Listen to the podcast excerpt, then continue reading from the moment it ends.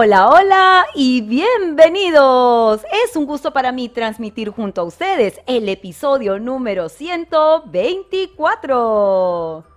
Bienvenidos a Yo Te Escucho, el podcast familiar de psicología, educación y coaching para empoderar a todos los padres y docentes que desean aprender más sobre la vida de sus hijos y sobre el TDAH, escuchando las experiencias vividas que van más allá de la teoría. Cada semana salimos en vivo con un episodio todos los sábados a las 5 de la tarde por Facebook Live y por YouTube Live. Y contaremos con invitados consagrados que desde su experiencia compartirán secretos y consejos para todos ustedes. Todo esto y más y mucho más en Yo Te Escucho, tu neuropodcast hecho con cerebro.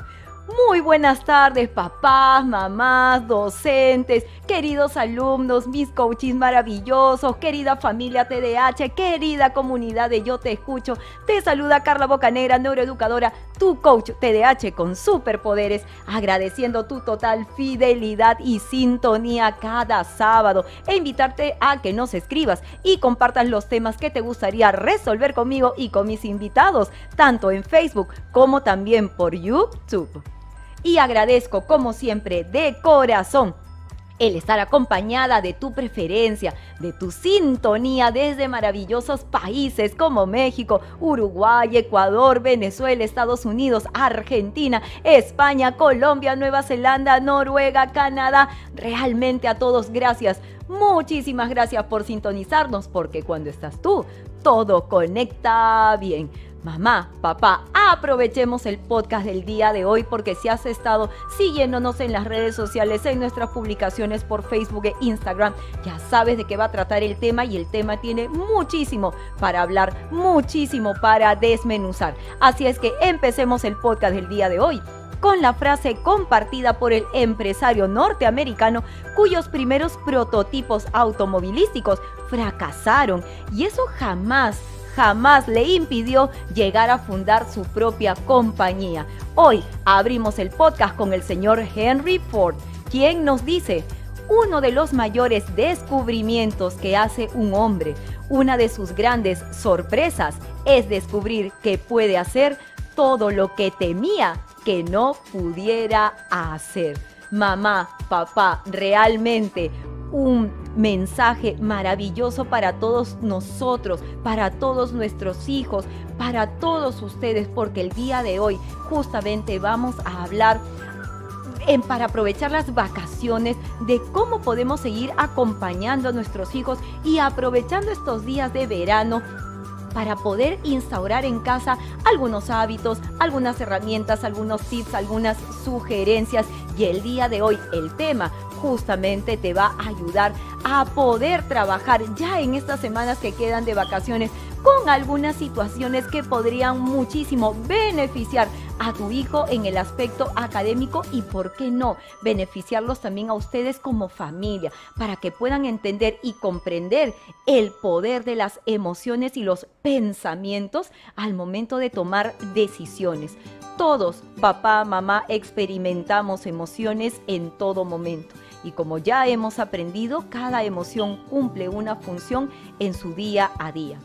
El problema empieza cuando esta emoción empieza a tomar el control porque no sabemos hasta el momento cómo gestionarla adecuadamente. Entonces, equivocarse o cometer errores es aún papá, mamá poco tolerado en nuestra sociedad llamada escuela, en nuestra sociedad llamada hogar, llamada familia de qué manera a veces sentimientos y emociones como el miedo, la inseguridad, influyen en decisiones que yo veo en mi día a día con mis alumnos cuando están a punto de terminar el ejercicio de una tarea que le han dejado, ya está listo para acabarla y de repente algo sucede y no puede. O por ejemplo, de repente se equivocaron y paran totalmente la, el proceso o la acción. O por ejemplo, cuando mis alumnos traen exámenes vacíos y les pregunto, y cuéntame, ¿cómo te sentiste en este examen y qué pasó? Carla, no lo sé. Simplemente sentí que me bloqueé.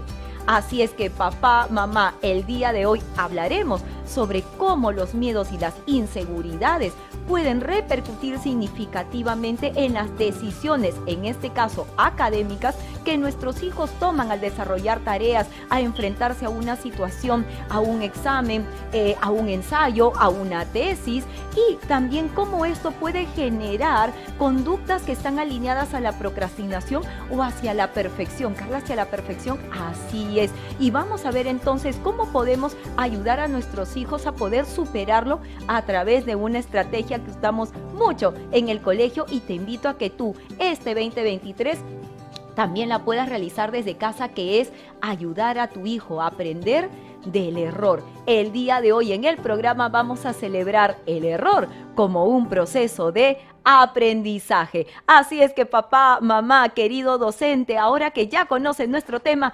participa con nosotros, cuéntanos tu historia, porque acompañaremos tus mensajes, tu chat y tus consultas con una deliciosa tacita de café.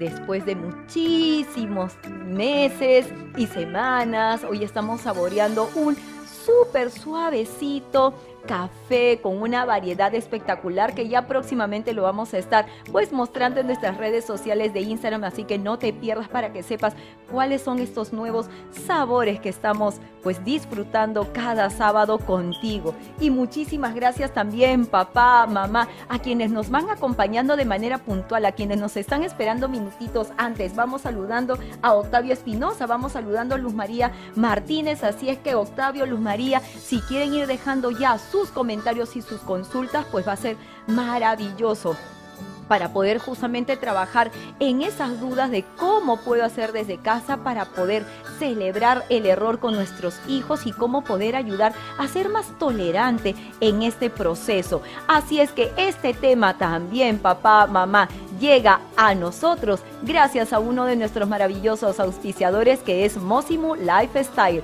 Y empezamos este mes entonces más interesante contándote que si quieres ya armonizar tu hogar y los diversos ambientes con aromas que contribuyan en la motivación, en la alegría, en la calma, en la reducción de estrés y el descanso tan necesario en tu hijo TDAH, pues Mosimu Lifestyle te ofrece ambientadores con diseños exclusivos e importados, cuyos aceites esenciales crearán una atmósfera estimulante o relajante según sea tu objetivo. Visítalos en Facebook e Instagram o también comunícate con ellos por WhatsApp al 987-956-109. Mosimo Lifestyle, productos y accesorios con estilo para tu día a día.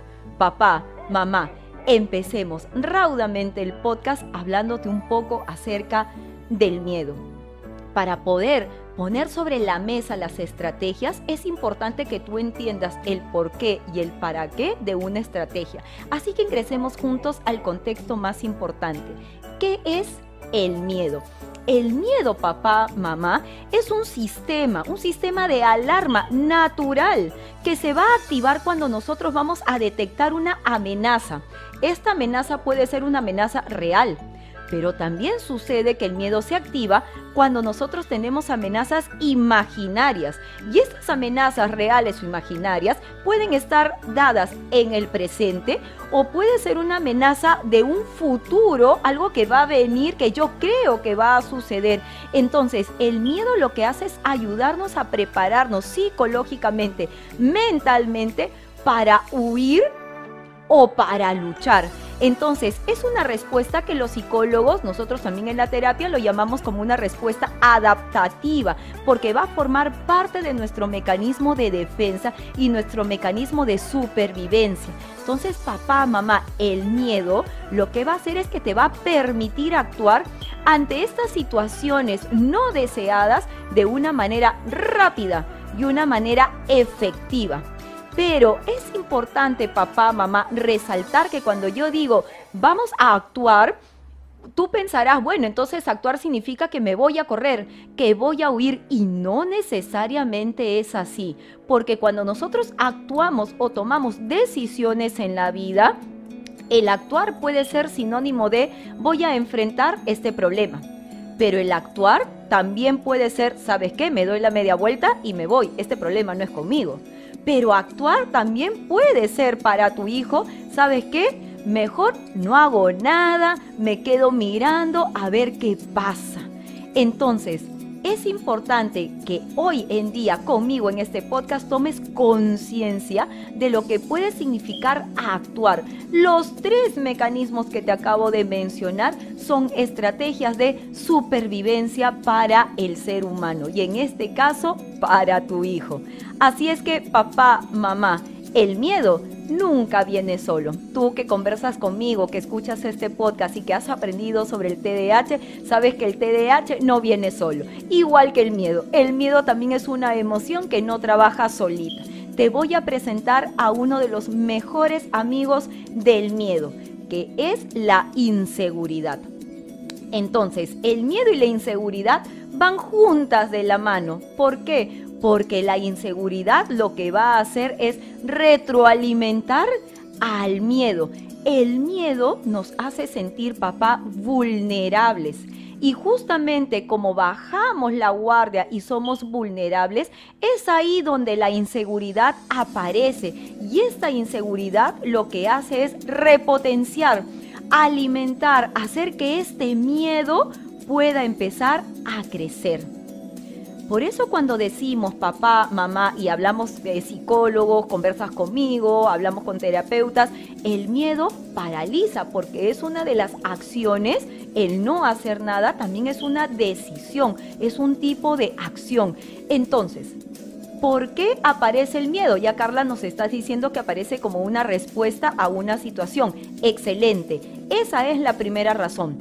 El miedo aparece porque en tu vida Imagínate entonces la vida de tu hijo, en la vida de tu hijo, imagínate entonces docente en la vida de tu estudiante, acaba de aparecer una situación de peligro. Y, y esta situación de peligro le está generando a ese niño, a ese adolescente, le está generando estrés. Esa es la primera razón por la que el miedo aparece.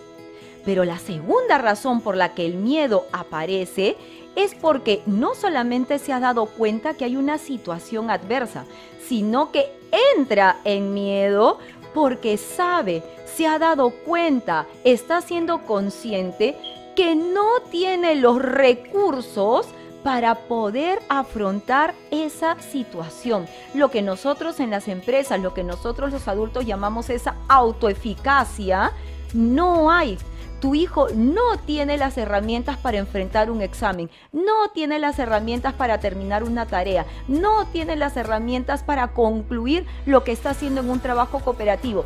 Como no los tiene, entra en, este, en esta emoción del miedo. En la mayoría de los casos, papá, mamá, el miedo y la inseguridad aparecen en situaciones subjetivas. Es decir, en situaciones en donde yo creo que es que Carla, yo pensé que era así, es que Carla, yo suponía que era así. Y estos ejemplos que te estoy dando, papá, mamá, este conjunto de, pensamientos que yo exploro con mis alumnos a través de las clases particulares, no solamente mis sesiones de terapia, no solamente mis sesiones de coaching, lo veo en el salón con mis alumnos, lo veo en las clases particulares, estos pensamientos que acompañan al yo creía que, entonces como yo creía que, instauro del pensamiento del no puedo el pensamiento de no sé cómo resolverlo, el pensamiento es que no me acuerdo, es que simplemente Carla no sé. Estos pensamientos que surgen se conocen en la psicología como los pensamientos automáticos. De manera rápida, instantánea, no esperan, no son invitados, aparecen como el invitado indeseado, una linda metáfora que puedo trabajar con ustedes en YouTube. Entonces, aparece justamente de manera automática los pensamientos. No hay segunda o tercero o cuarto segundo para, para tratar de trabajar en este tema, no. Entonces, estos pensamientos automáticos, de no ser abordados, un profesor no puede avanzar con su alumno. Un papá se frustra porque no sabe cómo explicarle a su hijo, porque el pensamiento automático bloquea cualquier tipo de trabajo que uno quiera hacer. Y es aquí donde voy a comentarte, papá, una pregunta que nos dejaron en Instagram basado en este, en este podcast y me dijeron, Carla, ¿cuál es la diferencia entre el miedo y la ansiedad? Tengo miedo, estoy ansioso. ¿Cuál es la diferencia, Carla? Muy bien, papá, mamá.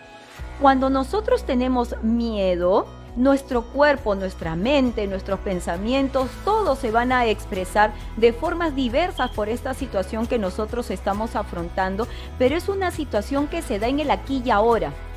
Yo tengo miedo, por ejemplo, al examen de matemática que ahorita vamos a dar. Y el profesor está repartiendo las hojas del examen. Me muero de miedo.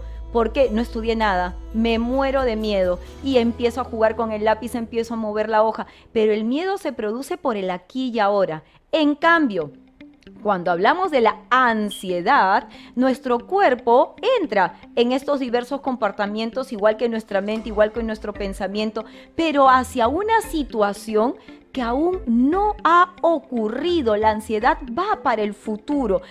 Escúchame, amiga mía, ¿qué te pasa? ¿Qué sucede?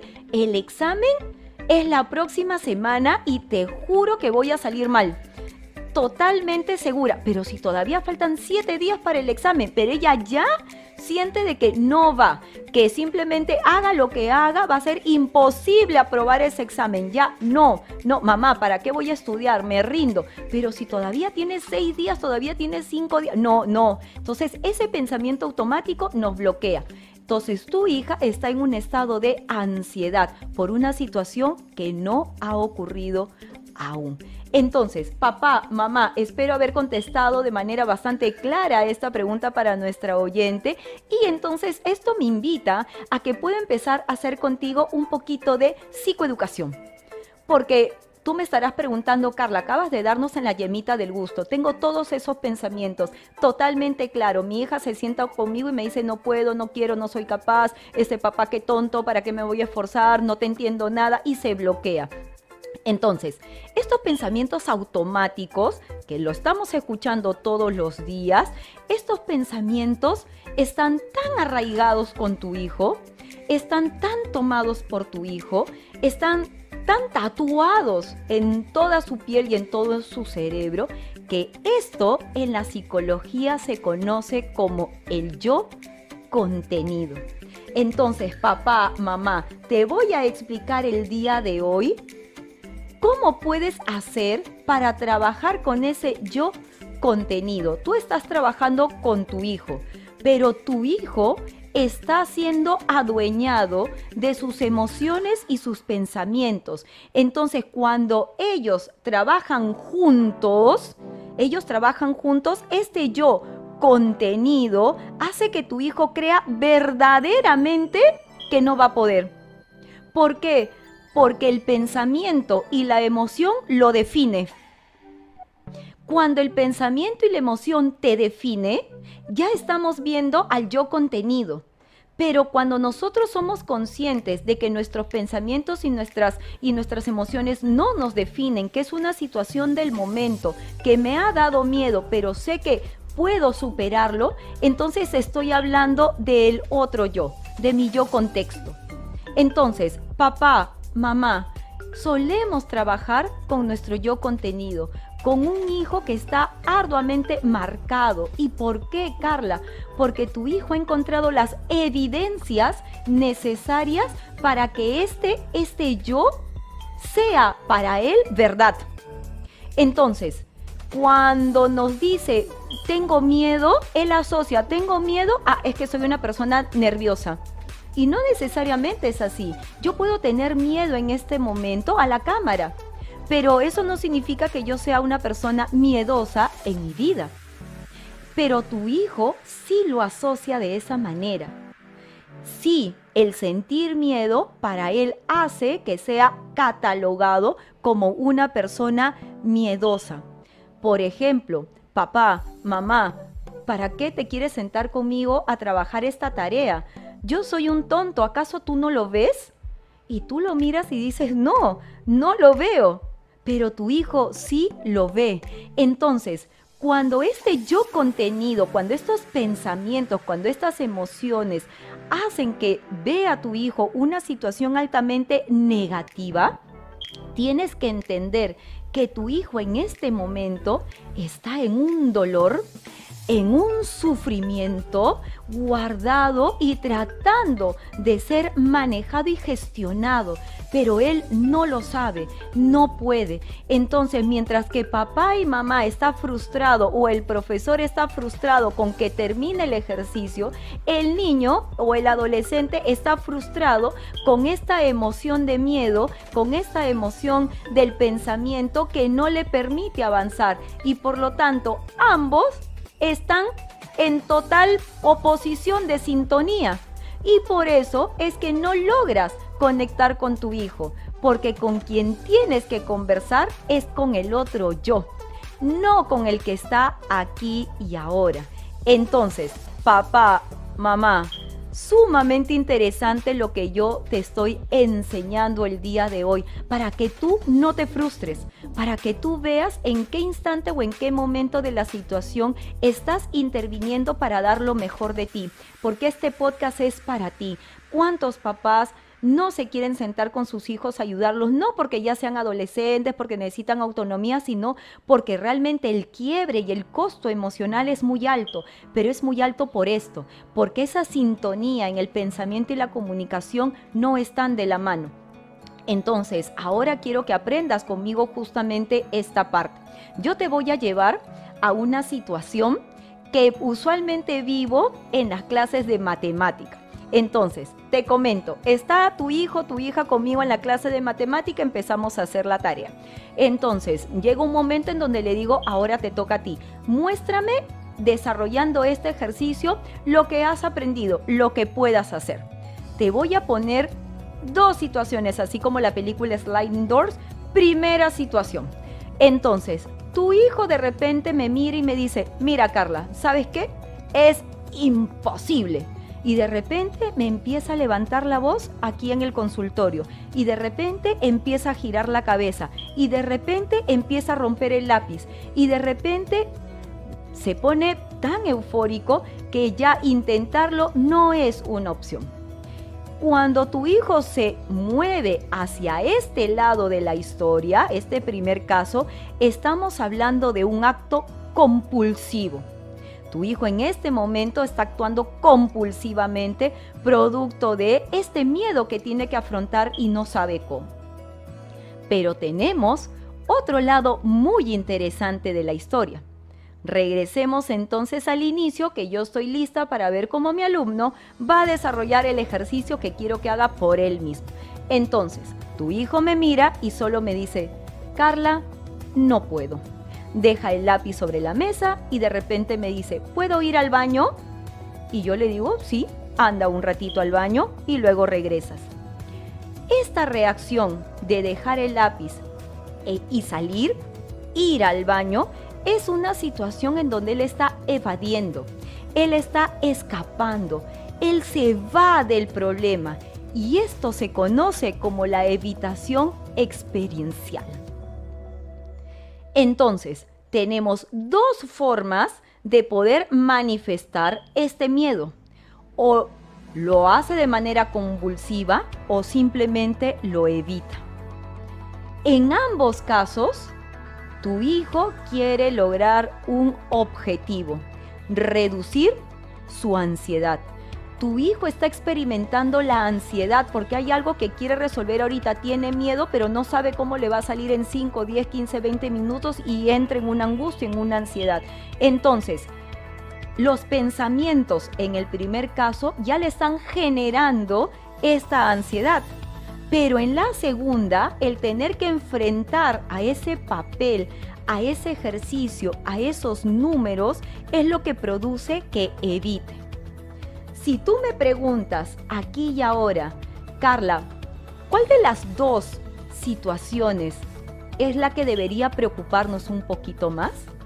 Mi productor también está atentísimo. ¿Cuál de las dos situaciones es más difícil el compulsivo o más difícil el evitativo? En realidad, el que sí me preocuparía más y hay que ponerle mucha atención es al evitativo.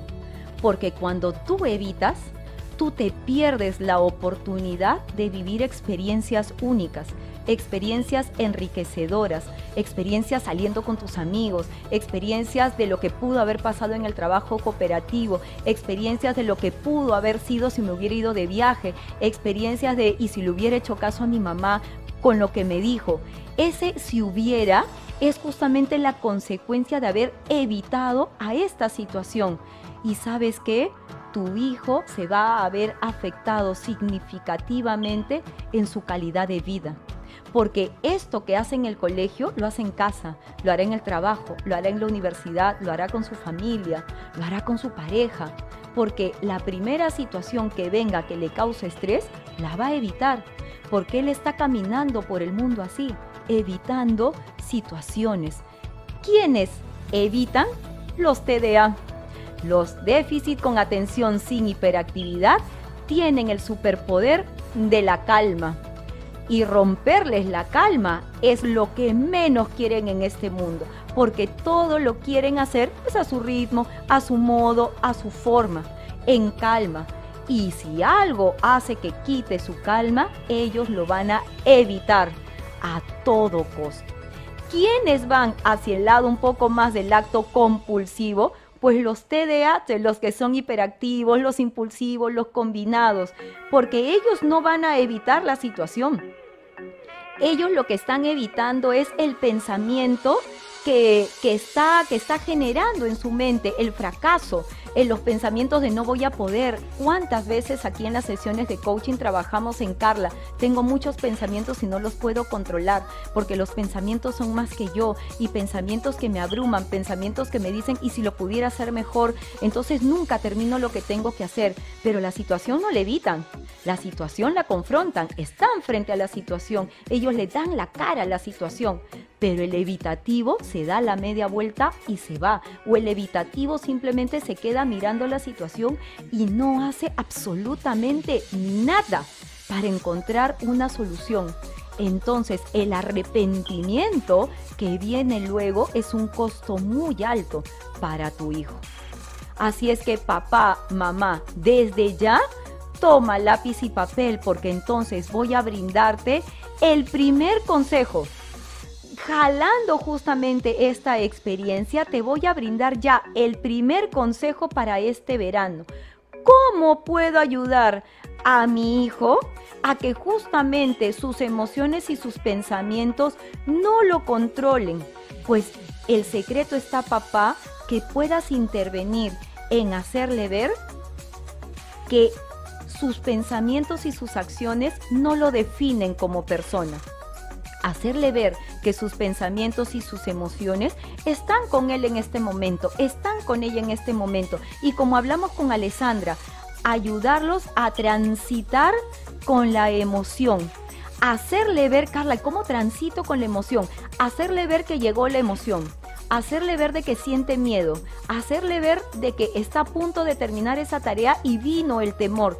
Pero hacerle ver de que ese temor, de que ese miedo no es tan amenazante como, como él cree, que no necesita irse al otro lado, que el miedo no, no es una situación que realmente vaya a generar un caos en su vida y en este caso que vaya a generarle un caos en su tarea o un caos en los exámenes. No, acéptalo, está ahí y que tú tienes el poder de controlarlo, pero que no es tan amenazante como tú crees.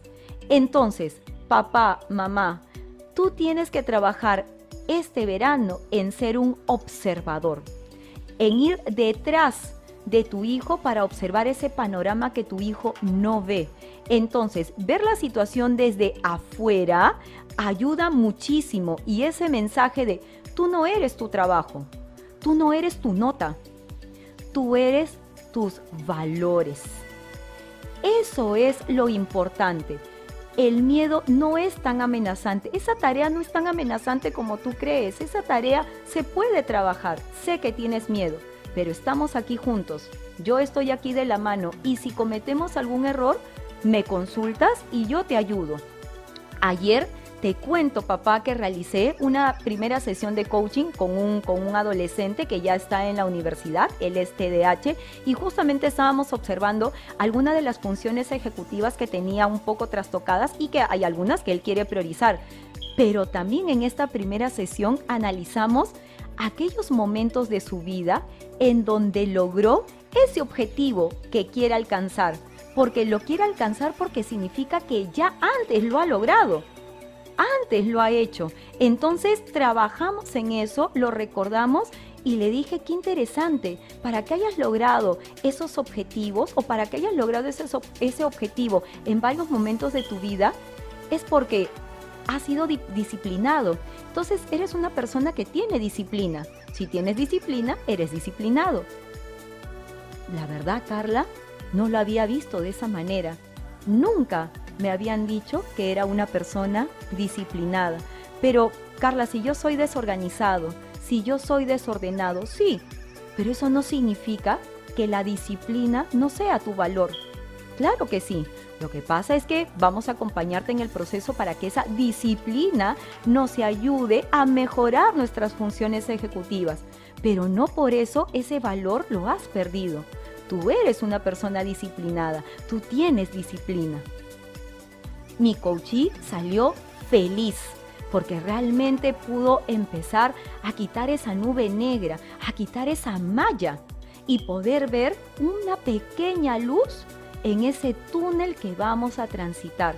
Entonces, papá, mamá, hacerle ver a nuestros hijos que ellos no son sus pensamientos negativos, es importante que tú lo ayudes a transitar por esta emoción, haciéndole ver que el miedo no es tan amenazante y que tiene valores que lo van a ayudar a sobreponerse, es sumamente importante. Aquí es donde empieza el cambio. Ese es el secreto del coaching en los valores. Así que lo comparto hoy día contigo. Me dirán por acá, pero Carla, no compartas tu secreto. Bueno, lo acabo de compartir.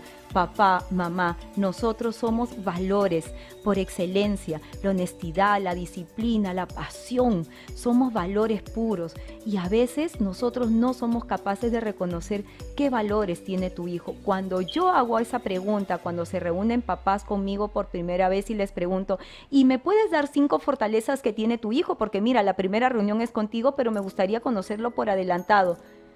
Y casi no me saben responder. Pero si les pregunto, dame cinco características que, que, me puedan ayudar a pensar en tu hijo. Uy, Carles desordenado, deja las cosas tiradas, rompe todo, se golpea con las ventanas, siempre se cae, nunca termina las tareas, llega con la mochila desordenada, deja todo en el colegio. Y puedo seguir el podcast con un montón. Pero fortalezas, no. Y valores, tampoco. Entonces, papá, mamá, este verano te dejo de tarea.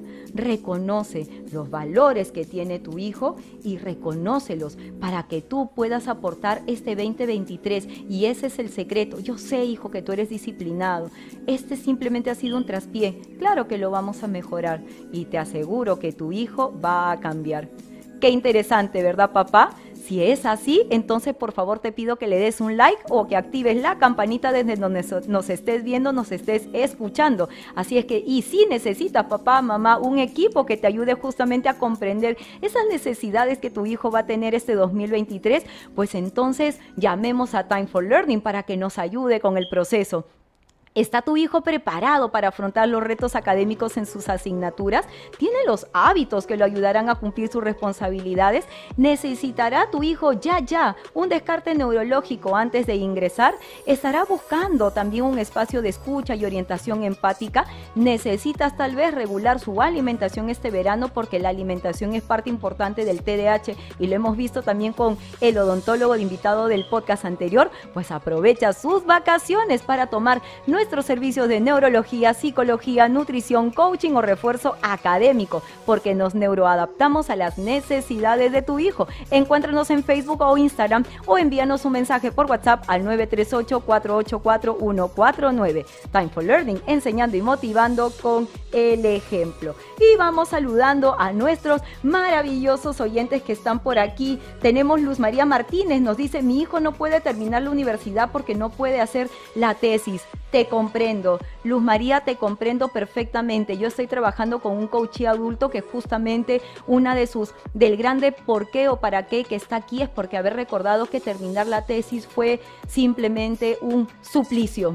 fue difícil, él es TDA, entonces la medicación lo ayudó muchísimo, pero él trabajó en su disciplina. Y vamos a tratar de hacer un podcast y coméntame si te gusta, porque la motivación no lo es todo. La motivación tiene que ser más. Siempre hay más que la motivación. Entonces, este 2023 también empecemos un poco con hacer esos cambios importantes. Hijo, motívate. No, eso no es suficiente. Hay siempre algo más que la motivación.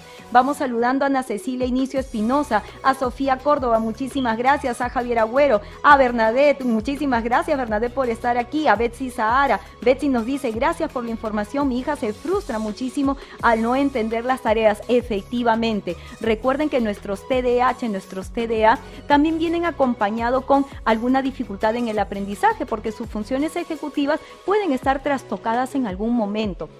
Entonces, a veces la falta de organización no solamente es que no sabe guardar su ropa, es que no puede organizar sus pensamientos, no puede organizar las tareas. Y en cuanto también, por ejemplo, no entender las tareas puede ser que al momento de traer información a casa, pues hay una parte del olvido, tal vez la memoria de trabajo puede estar trastocada, del 100% de información solamente trae el 40, trae el 30, pero para eso preguntamos, ¿se está usando agenda? Está anotando lo que tiene que hacer antes de salir del colegio, tendrá ese hábito para trabajar, pues en esa memoria externa que le enseñamos a poder tener siempre de la mano. Entonces hay que ir viendo papá, mamá, qué podemos ir haciendo eh, en este verano también. No comprende las tareas, por ejemplo, a veces me pasa comprensión lectora en matemáticas. ¿Sabes que matemática también tiene su propio lenguaje? El leer los problemas matemáticos también es un mundo interesante de explorar y también trabajamos con nuestros chicos en eso, en que puedan leer las matemáticas de una manera diferente y que eso los ayude a tener un poquito más de seguridad y confianza. Tenemos también a Adriana Cortés por aquí. Muchísimas gracias por estar aquí. Papá, mamá, no dejemos entonces de lado nuestros pensamientos automáticos porque nuestros pensamientos automáticos se apoderan de nosotros tan rápido. ¿Por qué mi hijo rápidamente le sale el no puedo? Le sale el no quiero, le sale el no soy capaz, eh, mamá, qué tonto que soy. De manera automática, chichis. ¿Por qué? ¿Qué sucede con mi hijo? Pues entonces, estos pensamientos automáticos tienen una razón de ser. Así que te invito a que conozcas lo que yo veo cuando trabajo con ellos. En primera, veo su autoconcepto. Te hemos enseñado aquí, has aprendido con nosotros que nosotros somos más que la autoestima. Es decir, hablamos siempre como sociedad, pobrecito, vamos a dañar su autoestima. ¿Pero por qué? Porque la autoestima es la expresión del autoconcepto. Así como hablamos de fenotipo y genotipo en la biología, la autoestima es la expresión del autoconcepto. ¿Y qué viene a ser el autoconcepto? El autoconcepto viene a ser justamente las características, mis valores, mis pensamientos, lo que yo creo sobre mí. Entonces, nuestros hijos suelen tener lo que llamamos en la psicología el autoconcepto sesgado hacia un ladito de la historia nada más, una parte, no ve todo el pastel, ve solamente un pedacito. Entonces, cuando nuestro autoconcepto está sesgado por nuestros pensamientos que se llaman intrusivos, porque son los que yo produzco, con nuestros pensamientos intrusivos, entonces papá y mamá, imagínate como que tu hijo tiene en el cerebro un espejo. Entonces se va a parar frente a ese espejo mental, frente a ese espejo del cerebro y se va a ver de una manera distorsionada y no va a ser capaz de ver sus fortalezas, de ver sus aptitudes, de ver eh, esos valiosos indicadores que puede poseer. Y además, como lo hemos dicho al inicio del podcast, tampoco va a ser capaz de seleccionar esas herramientas que tiene escondidas, porque tiene un montón de herramientas, pero no sabe seleccionar cuál es la que más le interesa y la que más necesita para poder salir adelante. Entonces, papá, mamá, a eso se le llama el autoconcepto sesgado. Entonces, un hijo, un alumno con esa situación es bien difícil sacarlo adelante en ese momento cuando aparecen los pensamientos automáticos. Cuando también aparece o por qué mi hijo tiene estos pensamientos automáticos por la falta de confianza la falta de confianza es la expresión de la inseguridad. ¿Cómo sabemos que un chico es inseguro? Porque te dice, no puedo, tengo miedo, es que no, no confío en mis talentos, no, yo, yo no lo puedo hacer, no, dáselo a otra, Miss, no, no, no, yo no puedo. ¿Por qué? No, no hay confianza, porque piensa que no lo va a poder lograr. Otra característica interesante es la tendencia al pesimismo. Nos encanta mirar el mundo con pesimismo. ¿Y sabes por qué? Porque el cerebro, y como ya te lo he comentado en muchos podcasts, el cerebro es comodón. No le gusta romper esquemas y salirse de la zona de confort. Es más fácil ser pesimista porque el pesimista justamente lo lleva a hacer nada o lo mínimo indispensable. Entonces el pesimismo ayuda a justificar estos pensamientos del no puedo.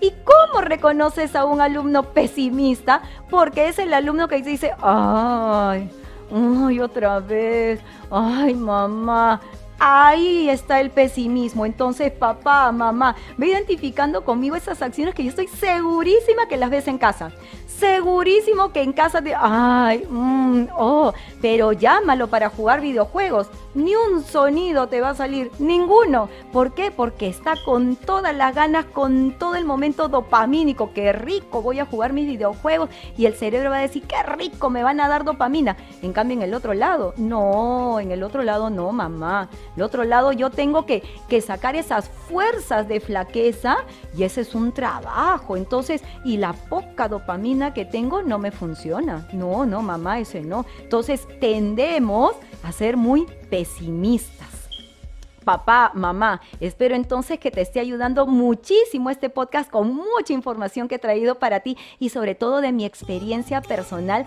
trabajando con mis chicos en el refuerzo académico y en el coaching y en la terapia. Todo se puede ver reflejado en los diversos ámbitos de su vida. Pero hay algo también que yo traje para presentarte porque es algo que recién estoy trabajando este año, le estoy poniendo una mirada especial. Y estoy trabajando muchísimo con los procrastinadores. Porque claro, a veces, ¿qué pasaría, papá, mamá, si es que tú vienes haciendo todo lo que te estoy comentando, Carla, ya los pensamientos automáticos, el miedo, pero no es ese lado no es el evitamiento, no es la confrontación. Carla, no, no es ese lado. ¿Hay algo más? Sí, papá, mamá. La inseguridad académica también puede venir, y lo he visto muchísimo también en el colegio durante muchos años, con el perfeccionismo. Y no hablamos, papá, mamá, del perfeccionismo físico. No hablamos de que me miro al espejo y que la belleza externa. No hablamos del perfeccionismo a nivel académico. Te cuento un poquito. El perfeccionismo nace de un sentimiento de desvalorización. ¿Cómo así, Carla? Porque lo que sucede es que no es suficientemente válido lo que hago, no es suficientemente válido lo que digo, lo que hago no es suficiente. Entonces necesito más. Y para eso voy a tener a la pareja ideal. Voy a tener todo lo que voy a hacer para ser el empleado del mes. Para que me reconozcan como la trabajadora del mes todos los meses. Para que me reconozcan como el chico de la mejor nota en todos los exámenes. Entonces yo voy a estudiar duro, duro, duro, duro y lo voy a hacer súper, súper, súper bien. Sé qué maravilla, Carla, no sé por qué me traes este ejemplo ahora, si, si la maravilla es que justamente mi hijo sea el éxito en todos lados. Pero ¿alguna vez lo has visto afrontar una situación que le cause estrés y que no pueda resolver? Justamente los perfeccionistas, papá, mamá, lo que hacen es cuando les toca afrontar una situación van a tirar la toalla y también se van a ir al lado evitativo. Porque como no lo van a hacer perfecto, entonces prefieren no hacer nada. O es perfecto, o voy a buscar la perfección, o me voy a ahorcarla. Realmente lo que tú me estás diciendo me va a asegurar que voy a lograr la perfección, o no, Carla, no lo hago. Dejo el examen en blanco. No, dejo la tarea en blanco el perfeccionista o hace lo mínimo o no hace nada.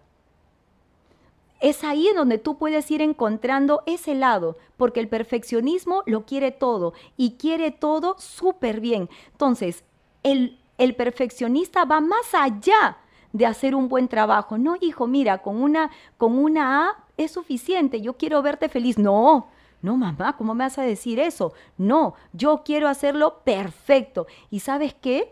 Porque en la perfección está su seguridad, porque en la perfección está su tranquilidad, en la perfección está su calma. O está perfecto y me da calma o no lo está y me lleno de angustia y estoy buscando qué más hacer y entonces quiero seguir más.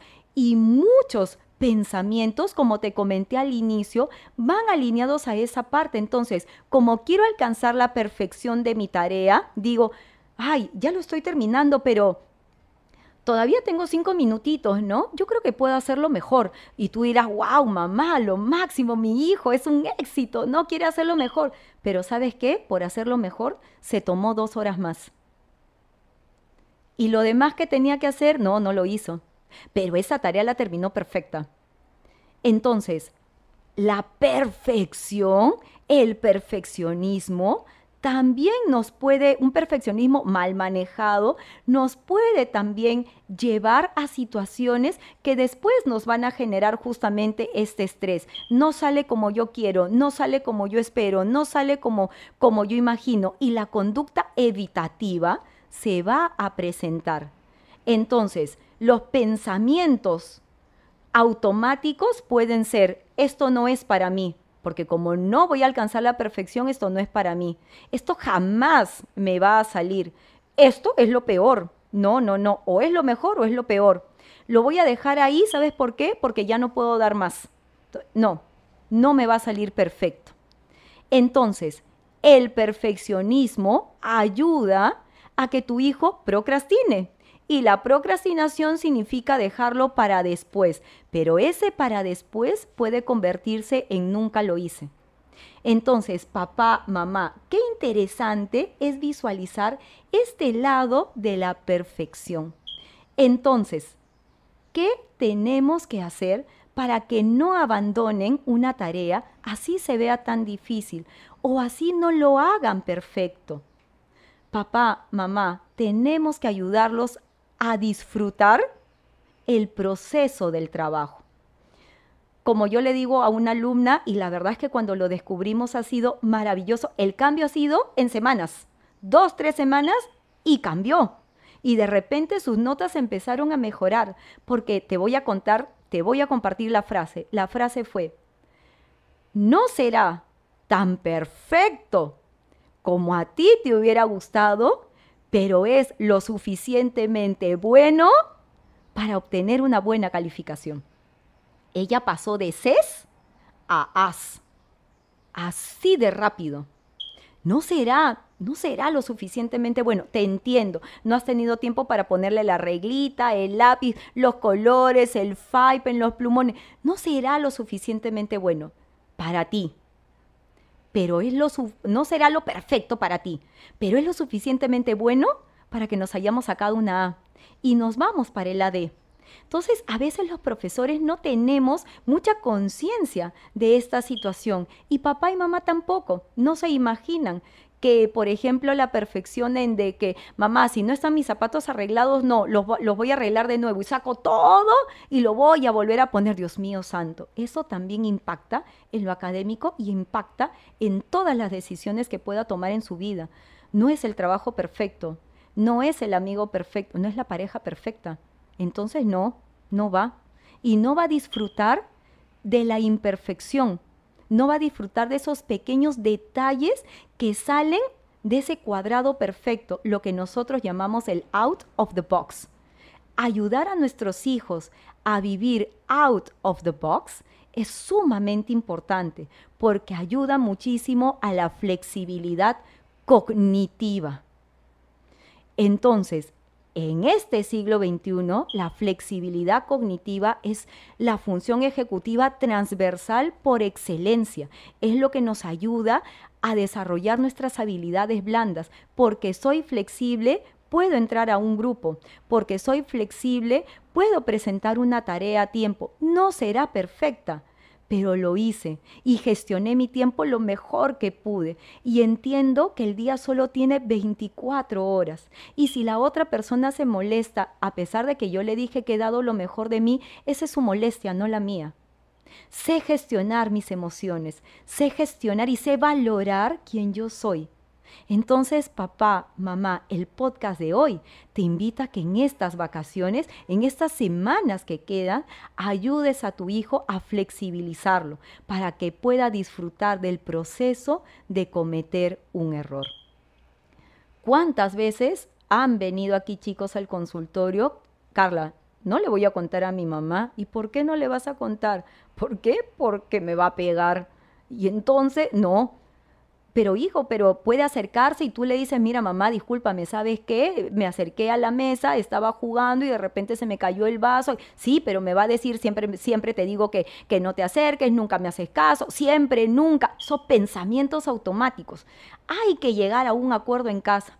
Con nuestros chicos TDAH hay que ser todavía más flexibles porque tenemos que ayudarlos justamente a mirar esas consecuencias porque son un poco torpes, porque tienen una dificultad visoespacial. Entonces hay abordajes que se tienen que también trabajar en casa.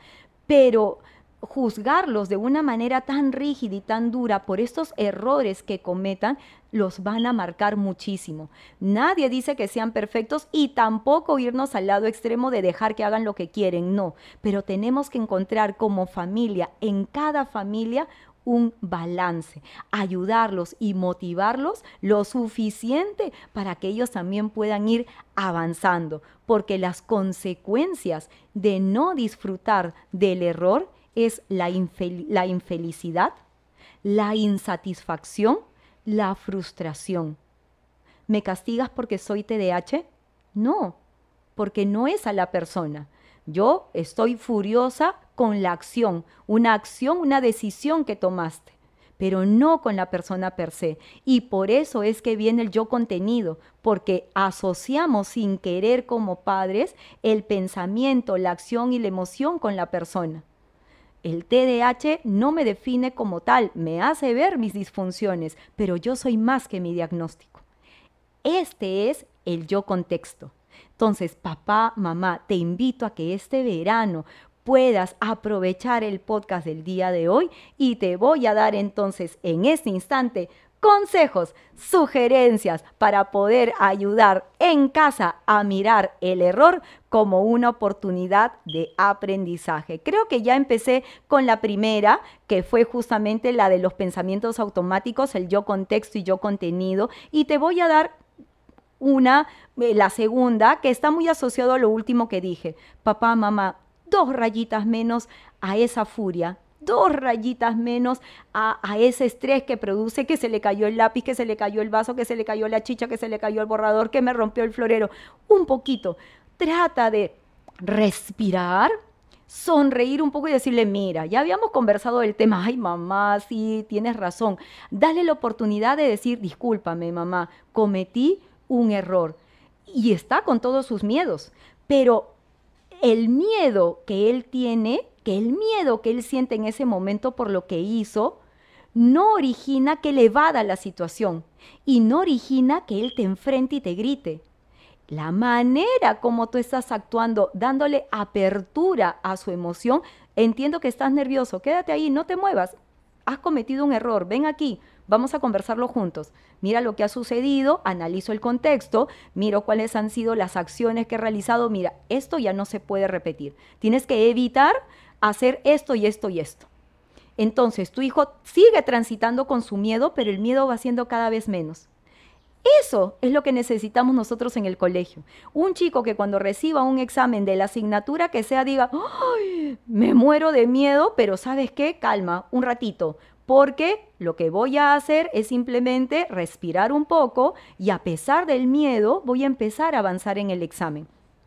Entonces, ¿eso en qué lo va a ayudar? En enseñarle a salir de su zona de confort. ¿Por qué? Porque ya te dije que el cerebro es comodón. Entonces, esta búsqueda de ser perfecto hace que nos quedemos arraigados en esa zona de confort porque en lo que yo conozco está mi perfección, está mi excelencia. Aquí voy a optimizar todo. Entonces, a veces los papis y a veces nosotros mismos nos empezamos a autoexigir.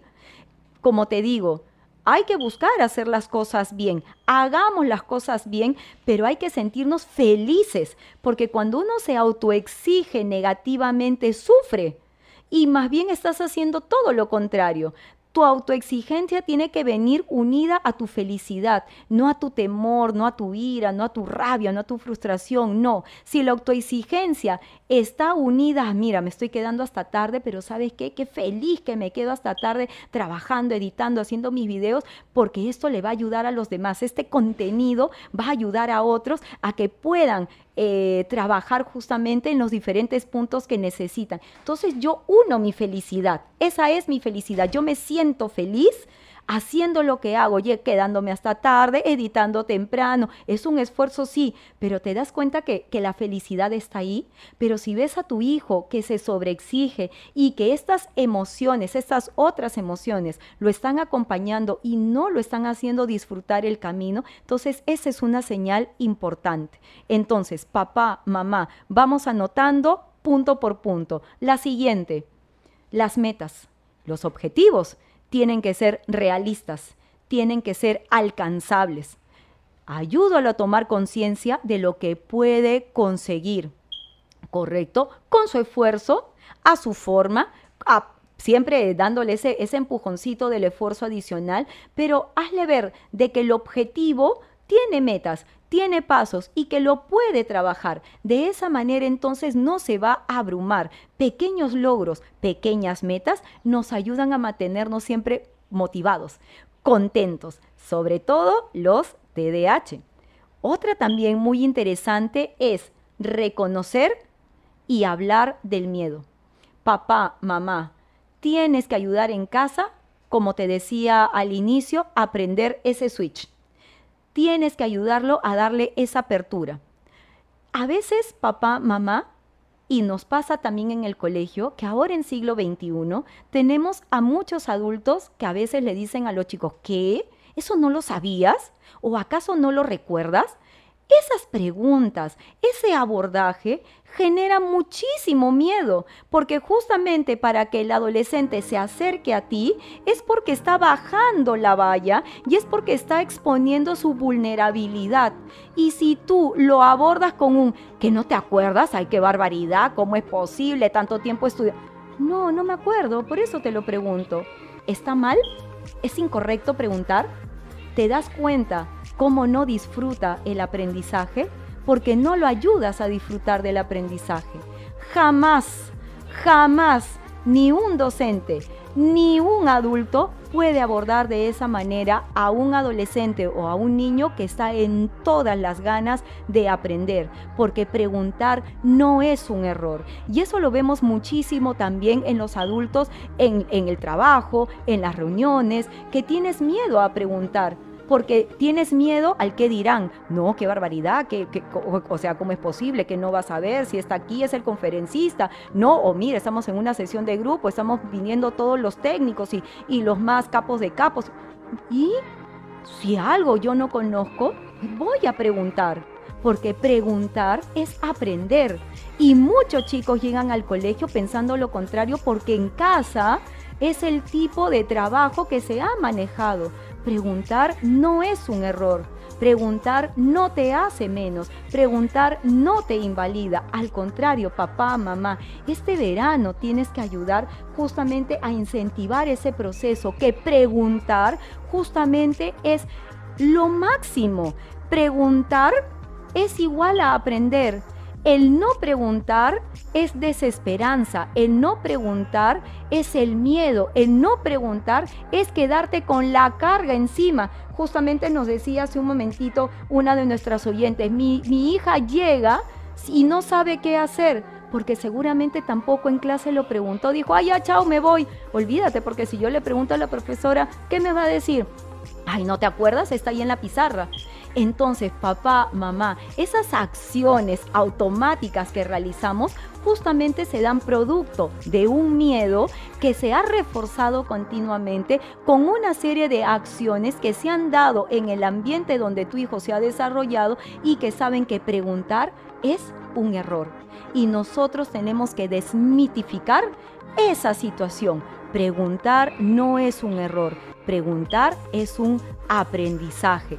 Cuando tú preguntas, querido adolescente, si me estás escuchando, el preguntar es liberador.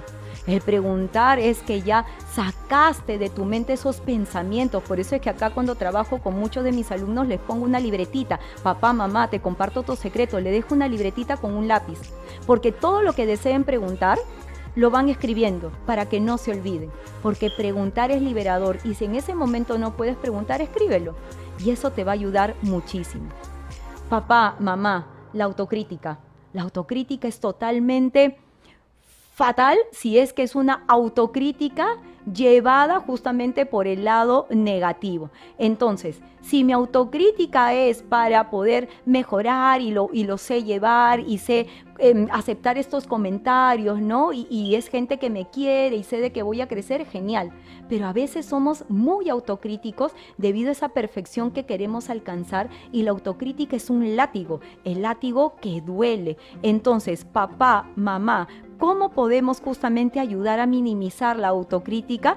Pues entonces tienes que ayudarlo con valores, con fortalezas, porque le puedes decir, el reto es muy duro, pero cuéntame, ¿qué fortalezas tienes para poder lograrlo? Mira, ¿sabes qué, papá? Dentro de todo, mal que bien me organizo. Perfecto, bien, entonces eres organizada. Tu valor es dentro de todo algo de organización Bien, vamos a trabajar sobre eso. Entonces, porque el valor es inherente, todos tenemos todos los valores. Solo que algunos se van trabajando más que otros. Pero entonces esta es la recomendación. Para poder minimizar la autocrítica hay que trabajar continuamente en hacerle recordar a nuestros hijos cuáles son sus fortalezas y cuáles son sus valores. El problema está en que si tú como papá o tú como mamá no sabes cuáles son los valores que tiene tu hijo y tampoco no sabes reconocer sus fortalezas, es poco lo que se puede trabajar. Por eso, para ayudarlo, primero tú, papá, mamá, te tienes que entrenar. Y la primera actividad que tienes que hacer este año, que ya lo habíamos dejado para el año pasado también, es justamente recordar cuáles son las fortalezas. Así es que, papá, mamá, el fracaso, el miedo a fracasar, pero papá nunca me va a salir. Tranquilo, calma, ¿qué podemos hacer? Darle el mensaje. Todos fracasamos en algún momento.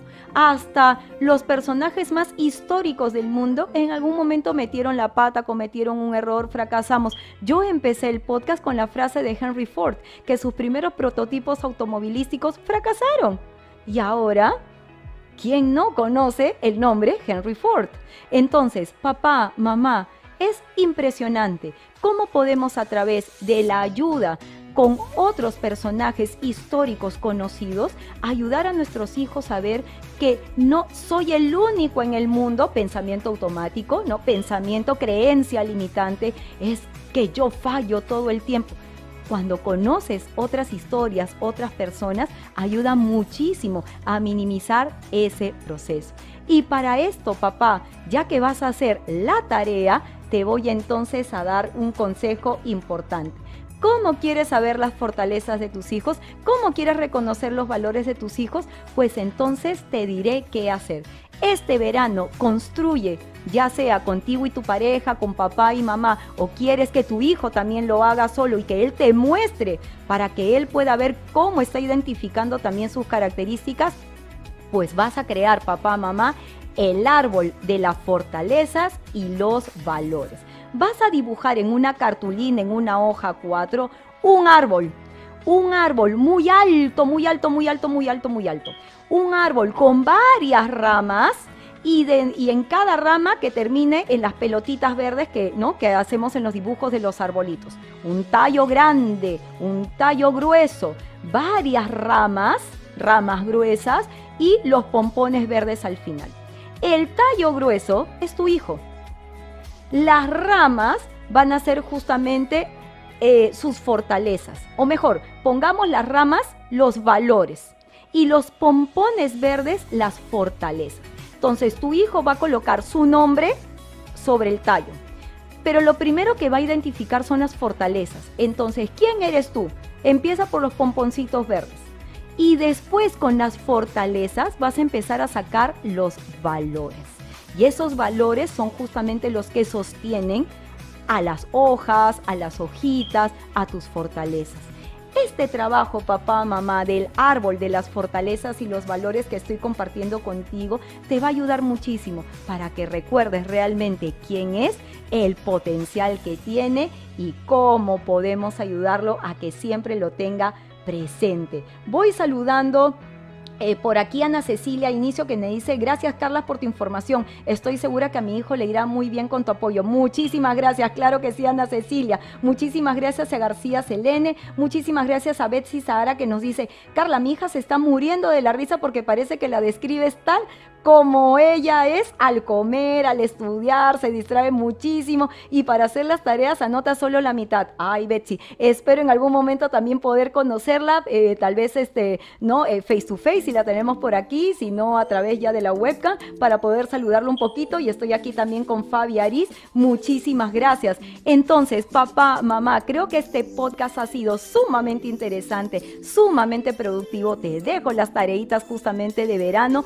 Así es que, papá, mamá, si consideras que este podcast te va a ayudar a ti como persona y también va a ayudar a otras personas en su contenido, compártelo. Y si nos estás escuchando desde el audio player de Spotify, Anchor, Google o Apple Podcast, pues danos tus estrellitas para seguirnos motivando nosotros también a generar más contenido de valor para ti. Yo soy Carla Bocanegra, neuroeducadora, te dejo un abrazo inteligente y te deseo buen fin de semana. Buenas tardes para todos, hasta luego.